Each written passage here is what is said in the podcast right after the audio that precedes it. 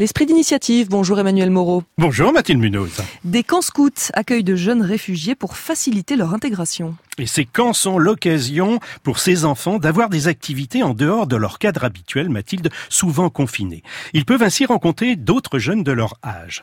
Le centre Primo Levi à Paris, qui accueille des familles de réfugiés qui ont été victimes de tortures et de violences politiques, développe ce programme, amené à se généraliser en France et en Europe. Ce programme, appelé Caribou, signifie accueil en Suali. Grâce au centre, une trentaine d'enfants a déjà pu participer à des camps de scouts et tisser des liens avec l'extérieur le temps d'un week-end ou plus longtemps. Olivier Gégou, assistant social au centre Primo Levi. Ils sont accueillis comme dans le mouvement du scoutisme par classe d'âge. Hein. De 8 à 12 ans, c'est les louveteaux, de 12 à 16 ans, c'est les éclaireurs, et ensuite les aînés.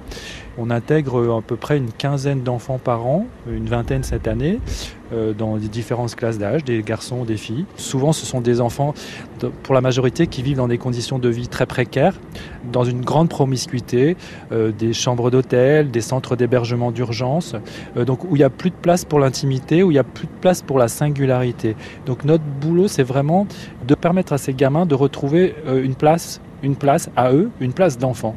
Oui, favoriser hein, le vivre ensemble, hein, c'est ça ce que visent ces week-ends ou ces séjours dans la nature. Mhm. Euh, mais tous les enfants n'ont pas forcément envie de participer. bien sûr, et parfois même, il leur faudra du temps avant de s'inscrire, car comme l'explique Olivier Gégou, il faut qu'ils apprennent à se séparer de leur groupe. Notre travail, c'est de pouvoir dénouer ce qui a été noué par la violence. Donc dénouer pour renouer quelque chose de plus souple, pour retisser des liens euh, de parents, enfants, mais pas des liens de survie.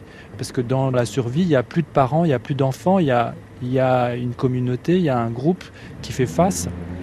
Donc c'est retrouver que chacun puisse retrouver sa place, sa place d'enfant, sa place de parent. Et dormir à la belle étoile, renouer avec la nature, euh, c'est toujours bénéfique. Et c'est vrai que pour des petits Français, où, bah, aller dans la nature, c'est super. Mais euh, j'ai eu des, des, expériences euh, plus ou moins heureuses. Je me souviens d'une petite fille, elle est revenue d'un week-end scout en complètement dégoûtée, elle est revenue voir sa mère, mais elle dit mais pourquoi, pourquoi tu m'as fait ça? Me faire dormir dans la nature, ça me rappelait notre arrivée en France, parce que quand ils sont arrivés en France, ils ont été à un moment à la rue. Donc vraiment, elle se demandait pourquoi elle avait mérité ça.